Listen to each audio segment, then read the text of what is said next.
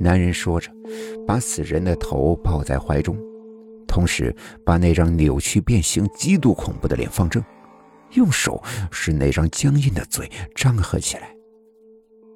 渐渐的，死人嘴里的香烟冒出了缕缕的烟气。同学感觉头皮发麻，心跳加快。你再这样胡搞，我请你下车了。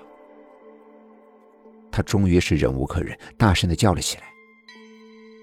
男人似乎愣了一下，他露出雪白的牙齿，笑了笑，把尸体塞回了袋里边。同学长长的舒了一口气，说：“真的呀，这么多年，他还从没见过如此变态和不怕死事的人。”汽车一路很顺利的进行着。翻过了小山包，又经过了乱坟岗。当城郊的房屋建筑出现在视线内时，同学心里一直悬着的石头终于落了地。请停一下，我要下车。距离火葬场还有大约一公里的时候，男人对同学说：“同学，把车停下。”男人打开车门，跳了下去。感谢你把我侄子安全送到，我呢就不送他进火葬场了。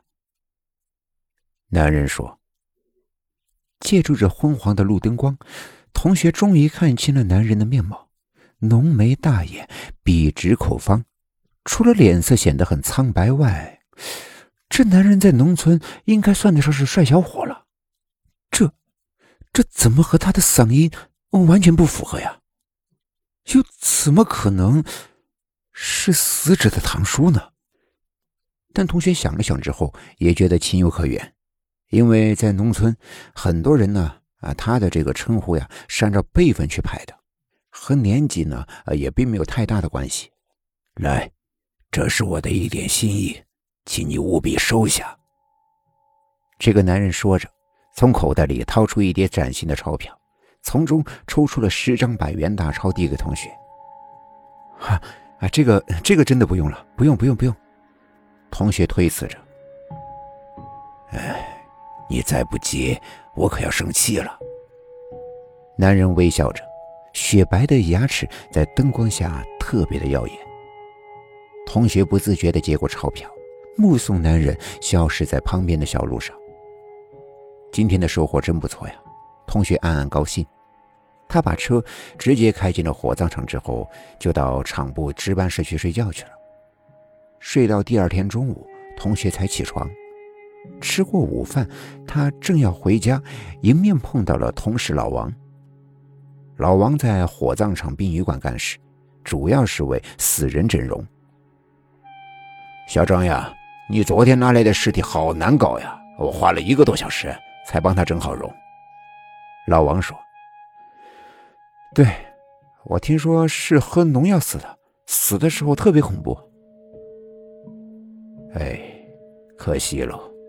不过呀，这正好容易看呀，这小伙子还蛮帅的嘛。”老王开玩笑的说：“哎，他这一死呀，不知道多少美女会伤心呢。”帅哥，同学突然想起了。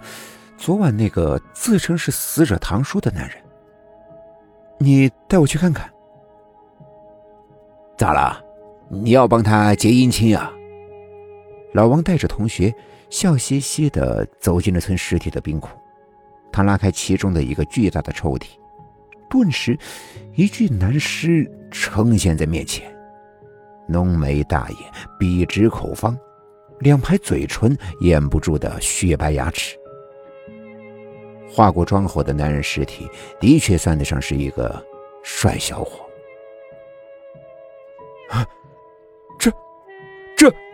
同学大叫了一声，赶紧逃了出来。在火辣辣的阳光下，他脸色苍白，虚汗淋漓，觉得自己的呼吸快要停止了。你这是咋了呀？老王吓了一跳，关切的问：“啊，没，没什么。”同学定了定神，他把手悄悄地伸进了衣服口袋。很快，他的心再度狂跳起来。口袋里掏出来的是十张冥币。回到家里，同学仿佛虚脱了一般，他大病了一场。病好之后，他就辞掉了殡仪馆的工作，并且从此以后再也不敢在夜里开车上路了。今天的故事就讲到这里了，点个关注吧，晚安。